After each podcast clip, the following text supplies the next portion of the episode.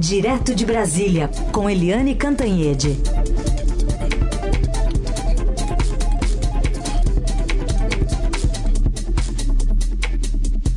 Oi, Eliane, bom dia. Oi, Heisen, bom dia, bem-vindo. Obrigado. Bom dia também, Carolina. Bom, bom dia, dia, ouvintes. Bom dia, Eliane, bem-vinda também para mais uma semana em que a gente tem essa agenda internacional, né? Depois desse giro que o presidente fez para alguns países aqui da América do Sul. Está chegando o premier alemão Olaf Scholz, que deixou a Argentina, vai se encontrar com o presidente Lula. Na pauta, Amazônia e Mercosul. É, o... imagina só o momento em que Olaf Scholz está chegando ao Brasil. Hum. Porque um dos grandes problemas da Alemanha com o Brasil no governo Bolsonaro foi exatamente a devastação da Amazônia. Né? A, a, o clima era tão ruim que a Alemanha, a Noruega e a França, inclusive, é, cortaram o fundo Amazônia. E agora bastou trocar o governo, bastou sair o Bolsonaro e entrar o presidente Lula que o fundo Amazônia já está sendo retomado. E aí o Olavo Scholz chega ao Brasil justamente com essas imagens impactantes, chocantes, que a gente tem visto todos os dias dos uh, Yanomami. Então, o Olaf Scholz vai chegar aqui nesse ambiente que não era uma devastação só da floresta, mas era uma devastação também das reservas, é, dos povos originários brasileiros, etc. Há a expectativa de que a Alemanha faça um gesto a, ainda mais contundente de reaproximação com o Brasil. E, obviamente, isso é bem-vindo, né, gente? Porque a Alemanha é o maior parceiro comercial do Brasil em toda a União Europeia. É um país rico, é um país que foi decisivo, por exemplo, para a retomada, a reenergização de Portugal e Espanha, e agora ela se volta, né, eu volto o olhar aqui para a nossa região, e quando você olha para a América Latina, você olha naturalmente para o Brasil. Aqui na América do Sul, o Brasil é o maior, país, maior é, território, é a maior população, é a maior economia, e agora tem o Lula, que é um outro fator de reinserção do país no mundo e na nossa região. Então é uma, é uma visita importante, né, importante para as nossas relações internacionais, para a nossa reinserção, nossa, eu digo Brasil, no mundo, mas atenção, né, o Lula tem dado umas derrapadas nas sinalizações da economia e sinalizações das relações internacionais. Né, essa, uh, tudo bem reabrir a, a embaixada na Venezuela, reabrir a embaixada da Venezuela no Brasil. Isso é bom, é a diplomacia. Mas quando ele fala em usar o BNDES para financiar projetos dos países vizinhos, todo mundo entra em, em guarda, né? Põe um pé atrás, porque é aquela velha história de que o passado condena, que tem muitas dúvidas, e o Brasil está numa situação fiscal muito grave, com demandas sociais muito graves, que o próprio Lula é, verbaliza o tempo inteiro, e essa sinalização de usar dinheiro do BNDES para eh, financiar obras nos vizinhos, inclusive na Argentina, que está com uma economia quebrada, apesar do Lula dizer que a economia da Argentina vai bem, eu acho que foi sei lá, uma escorregada dele, né?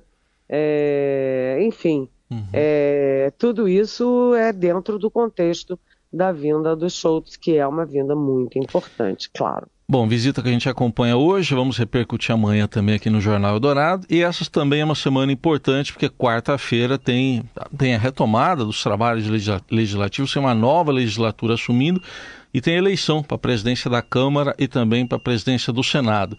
Nesse ponto, a gente tem um convidado aqui no Jornal Dourado, que é o senador Randolph Rodrigues, líder do governo no Congresso Nacional. Senador, bom dia e obrigado pela presença aqui na Eldorado. Eu que agradeço. Bom dia, bom dia a todos os ouvintes da Eldorado. Bom, queria iniciar com o senhor falando da expectativa, então, para as duas casas. Aparentemente, na, na Câmara, uma, uma, uma situação mais consolidada com a reeleição de Arthur Lira, mas especialmente no Senado, onde o senhor atua mais diretamente. Como é que está essa disputa que está um pouco mais equilibrada entre Rodrigo Pacheco e Rogério Marinho? Bom, como você coloca, nós estamos tranquilos em relação à eleição na Câmara dos Deputados é, na reeleição do deputado Arthur Lira, existe é, uma ampla coalizão em torno disso, um amplo entendimento em torno é, da sua reeleição. Eu estou convencido também da é, reeleição do senador Rodrigo Pacheco. É, não será, obviamente, com a mesma facilidade da eleição do deputado Arthur Lira, mas estou convencido que o senador Rodrigo Pacheco terá algo em torno de 50 votos que será necessário para a sua reeleição e consagra a posição que o presidente do Senado, que o presidente do Congresso Nacional teve no último período, principalmente após o segundo turno das eleições, de defesa da democracia brasileira. Eu acho que de todos, é, de vários atributos que o presidente Rodrigo possui, este é o mais importante. No momento em que foi chamado à defesa da democracia, isto ocorreu é, em relação ao reconhecimento do resultado das eleições. Ele foi o primeiro a fazê-lo no segundo turno, quando ameaças golpistas naquele momento pairavam. É, ele foi um dos primeiros a reagir, inclusive cancelando viagem que estava é, diante do, dos dramáticos acontecimentos do último dia, dia 8 de janeiro, e, sobretudo, por conta disso é, a candidatura do presidente Rodrigo Pacheco é a candidatura que representa a defesa da institucionalidade democrática. Eu acredito que, nesse momento, a grande divisão que existe no Senado é sobre a defesa da institucionalidade democrática, a defesa da própria instituição ou não. E o atual presidente do Senado cumpriu esse papel no último período. Eliane? Oi, bom dia, senador. Bom dia, Eliane. Prazer falar com você. Muito bem-vindo. Uh, eu gostaria de saber do senhor, quer dizer, uh, é, há um consenso de que, uh, como o senhor falou, de que a, a eleição do Arthur Lira está bastante consolidada na Câmara, ele emerge como um líder importante, cada vez mais importante no, Senado, no, na, no Congresso, e que o Rodrigo Pacheco é o candidato mais forte no Senado. Mas a gente tem aí uma pauta econômica muito complexa esse ano, né, com uma situação fiscal complicada, com uma reforma tributária que a gente está é, tá assistindo esse debate há 30, 40 anos, ou seja, não é uma questão fácil, e o Senado, dessa vez, ele vem com uma bancada da extrema-direita, ou bolsonarista, ou chame-se como quiser, bastante forte e estridente. Né? Então, qual é a capacidade que o é, senador Mourão, que a senadora Damares, que o senador Moro, o senador Flávio Bolsonaro, enfim, que essa nova bancada, assim, essa bancada bolsonarista, que logo deve se deixar de ser chamada bolsonarista e ter outro, uh, outra classificação, mas enfim, é, qual é a força, qual é o poder, o quanto ela pode atrapalhar uh, a pauta do executivo no legislativo? Eliane, esse setor inicia uh, o ano legislativo é, com uma dificuldade narrativa para a sociedade brasileira. É, antes de mais nada, esse setor é, setar, é, que você destaca, que constituirá o núcleo, sem dúvida, da nossa oposição, terá que dar explicações à sociedade brasileira sobre qual a conduta e qual a relação deles em relação à democracia. Porque esse setor, boa parte é, desses senadores citado, que você acabou de citar, ou se omitiram no mínimo, ou é, a, a, é, incentivaram os atos golpistas contra a democracia brasileira do dia 8 de janeiro. Alguns destes estiveram no governo durante esses quatro anos e ou se omitiram, ou no mínimo tiveram a participação de cumplicidade com a tragédia humanitária que ocorreu com o povo Yanomami, que é revelado por todo, que foi revelado é, mais detalhadamente recentemente, tem sido motivo de comoção nacional. Esse setor tem participação direta na debacle institucional, democrática, social que nós vivemos nos últimos quatro anos. Então, antes de mais nada, é, esse setor político, este núcleo, que concordo com você, é estridente, é reativo, será o núcleo da nossa eh, oposição, terá muitas explicações a dar, não a nós, mas à sociedade brasileira, sobre a sua atuação nos últimos quatro anos como agentes públicos. A ministra Damares, por exemplo, foi ministra dos Direitos Humanos. Qual foi o papel dela eh, em relação ao povo Yanomami? Quantas vezes ela foi acionada? Quantas ações ela, ela prestou de solidariedade ao povo Yanomami? É, por que ela abrigou até recentemente em seu gabinete, no, no Ministério dos Direitos Humanos, um notório terrorista que participou dos atos golpistas e que tentou é, articular um atentado à bomba contra, o, contra os cidadãos é, da capital da República.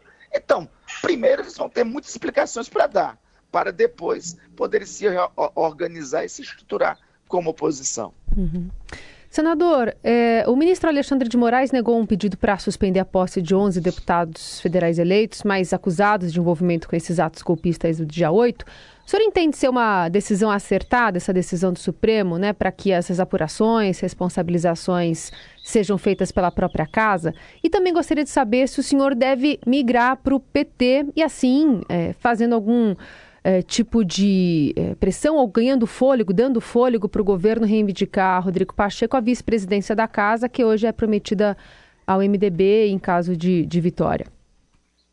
Carol, em relação à decisão, eu considero adequada a decisão do ministro Alexandre, porque ele remeteu a resolução do caso da, da atuação do, dos parlamentares golpistas ao Conselho de Ética de cada uma das casas. Ou seja, com a, com a decisão de Sua Excelência, o ministro Alexandre de Moraes, ele não, não destacou aí algum eventual é, é, inocência dos parlamentares golpistas. Ele deixou claro que não cabia ao Supremo Tribunal Federal, em virtude do dispositivo na Constituição é, dos princípios de inviolabilidade parlamentar, é, é, fazer a suspensão da posse. Por outro lado, boa parte desses parlamentares tem duas instâncias a serem percorridas. Né? Veja, primeiro, no, no, âmbito do Tribunal Superior Eleitoral, muitos deles, e no âmbito dos tribunais regionais eleitorais e no âmbito do Tribunal Superior Eleitoral, muitos deles têm resposta a, a dar, e eu espero que o julgamento é, dessas ações venha a ocorrer o quanto antes. Né? Em segundo lugar, segue ainda sob a presidência do ministro Alexandre de Moraes, o inquérito da atuação de muitos desses parlamentares. A conclusão deste inquérito, aí sim, pode levar a um julgamento no âmbito do Supremo Tribunal Federal sobre esses parlamentares e uma eventual condenação, aí sim implicará, é, obviamente, na suspensão dos mandatos.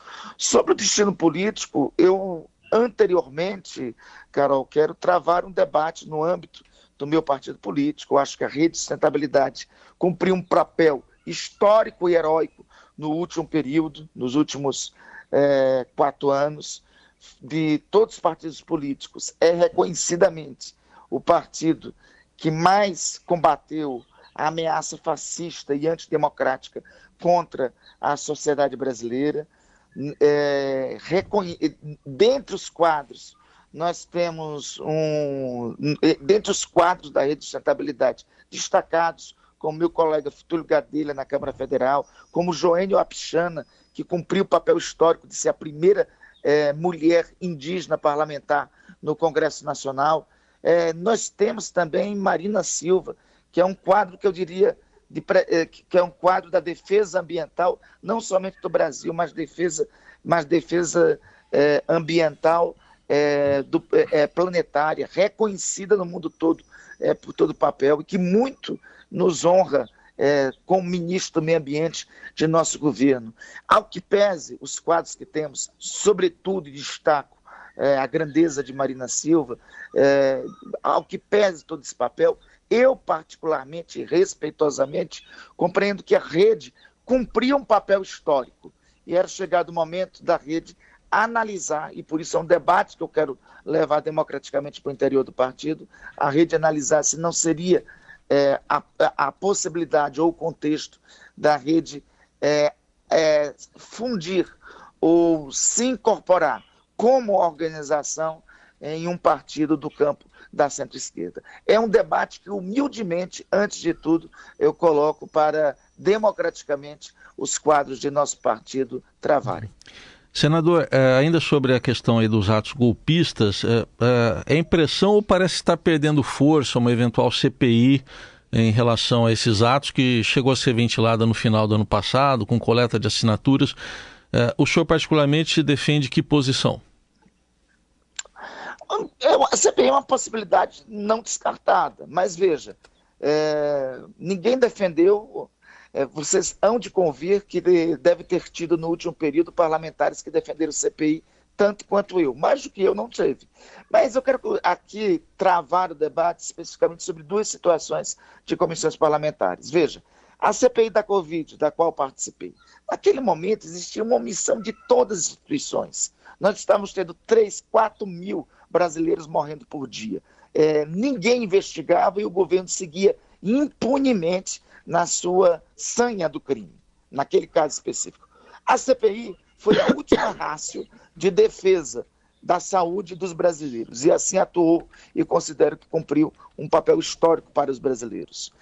No ano passado, surgiu o um esquema escandaloso de corrupção no âmbito do Ministério da Educação. Naquele caso, inclusive a Polícia Federal teve intervenção para que a investigação não ocorresse. A única chance de ter tido de ter uma investigação naquele momento seria o caso da instalação de uma comissão parlamentar de inquérito. Não é o caso de agora. É, nesse, nesse atual momento, Todo dia nós estamos noticiando operações da Polícia Federal. 5, 10, 15, às vezes 20 mandantes dos atos golpistas, ou, in, ou, ou financiadores, ou executores dos atos criminosos do 8 de janeiro estão sendo presos. A reflexão que eu levo para o Congresso é se esse momento a CPI viria ajudar ou se não, não, não iria trazer problemas à própria investigação que está em curso. E uma CPI sobre a situação dos Yanomamis, senador, é bem-vinda? Essa é muito bem-vinda e eu creio que nós temos que teremos e necessitamos fazer uma avaliação quanto antes. Porque neste caso específico do caso Yanomami, nós podemos ter tido a atuação, o tivemos também no dia 8, mas em relação ao dia 8, é a, a, atuação específica de parlamentares já tem uma investigação em curso no Supremo Tribunal Federal. No caso de Yanomamis, pode, podemos ter tido também a atuação ou a participação de hoje parlamentares. E se assim o tivemos, tá, é, é, necessário que o parlamento avance sobre uma, uma eventual investigação. Além das consequências do crime de genocídio, embora já investigado pela Polícia Federal, todos os atores envolvidos sobretudo aqueles que têm função pública é, para o aprofundamento da investigação, necessitará um acompanhamento de uma comissão parlamentar de inquérito. Então, senador, senador, um na, o senhor foi vice-presidente da CPI da Covid. E no final da CPI houve uma intensa discussão se seria o caso ou não de caracterizar a atuação especificamente do presidente Jair Bolsonaro como genocídio e especificamente por causa da gestão das reservas indígenas durante a pandemia. Isso tudo foi muito discutido, como seria levado ao Tribunal Penal Internacional, etc. Com essas novas imagens, esses novos dados, esse novo, esse, essa, essa tragédia tão explícita dos Yanomami, essa questão de acusar diretamente o presidente, ex-presidente Jair Bolsonaro, por genocídio, em que pé está isso? Bom, acho que volta à tona, Eliane, e veja só, é, durante a Comissão Parlamentar de Inquérito, eu fui, embora voto vencido, mas eu fui um dos que compreendiam claramente que o relatório tinha que explicitar a caracterização do crime de genocídio. Não teve a caracterização e a explicitação assim, nós incluímos o chamado crime de lesa humanidade como análogo ao crime de genocídio, né, mas não foi no relatório da Comissão Parlamentar de Inquérito lá explicitado. É obviamente que a CPI não teve tempo para se deter ao caso de Yanomamis, que vem à tona com riqueza de detalhes, sobretudo agora a partir da posse do, do, presidente Lula e da atuação do governo brasileiro no atual momento em colocar olhos e colocar e colocar luzes é, sobre o caso do povo Yanomami.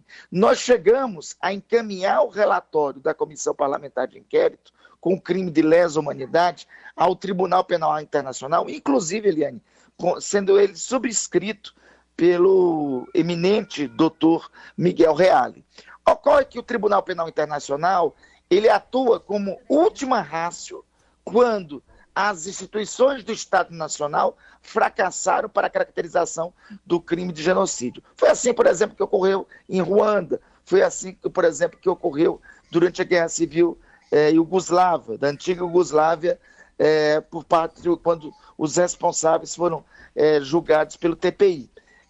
No caso brasileiro, a nossa intenção, e eu creio que será possível, é já as instituições brasileiras, as instituições do Estado Nacional, por conta do específico caso do povo Yanomami, responsabilizar atores do antigo governo, inclusive com a provável responsabilidade do ex-presidente da República pelo crime de genocídio. A Polícia Federal, por determinação do senhor ministro da Justiça, já instaurou inquérito nesse sentido. E uma eventual investigação do Congresso, creio eu, deverá também assim apontar.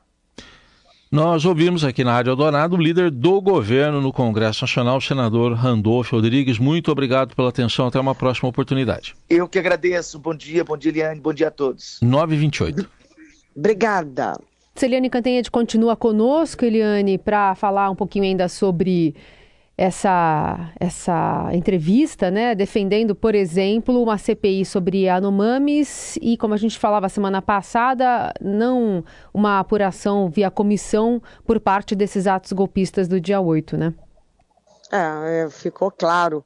O Randolfo Rodrigues foi cauteloso ao falar da CPI sobre o golpe, mas ficou, a gente lembra que o presidente Lula foi muito claro e muito direto ao responder na Globo News a pergunta se interessava ou não uma CPI sobre o golpe. Uhum. E ele disse não. Por quê? Porque nenhum governo é, gosta de CPIs né, a história do que todo mundo sempre lembra, mas eu lembro também aqui do Dr. Ulisses Guimarães. CPI a gente sabe como começa, não sabe como termina. Primeiro, segundo, o início do governo, o Lula está preocupado com reforma tributária, com a questão econômica, com a questão internacional, com a questão social, com fazer base na Câmara, base no Senado, tudo que o Lula não quer é que todos os holofotes fiquem numa CPI. Se você tem uma CPI, a gente lembra que a CPI da Covid era dia e noite na televisão, no rádio, era a manchete dos jornais, todo mundo só falava nos presiden no presidente, no vice, que era o Randolph, no relator da CPI. Enfim, tira muita energia do executivo. Então, uh, Lula não quer a CPI, o Randolfo Rodrigues foi cauteloso, mas também a gente, é, ouvindo bem e lendo as entrelinhas, fica claro, CPI de golpe não vai ter não, mas uh, a situação do presidente, ex-presidente Bolsonaro, no caso dos indígenas na pandemia e fora da pandemia, isso vai crescer muito. Muito bem, aliás, hoje né, também tem uma reunião é, do presidente com ministros né, sobre a situação do povo Yanomami, presença de ministro da Defesa, Direitos Humanos, dos povos indígenas, relações institucionais, comandante da aeronáutica e também com a futura presidente da FUNAI, justamente para lidar com essa situação e essa tragédia que a gente está acompanhando de perto por aqui. Eliane Cantanhede volta amanhã, a partir das nove. Lembrando que esse comentário e essa entrevista já já também está disponível nas nossas plataformas digitais para você ouvir. Obrigada, Eliane. Boa semana. Boa semana. Beijão.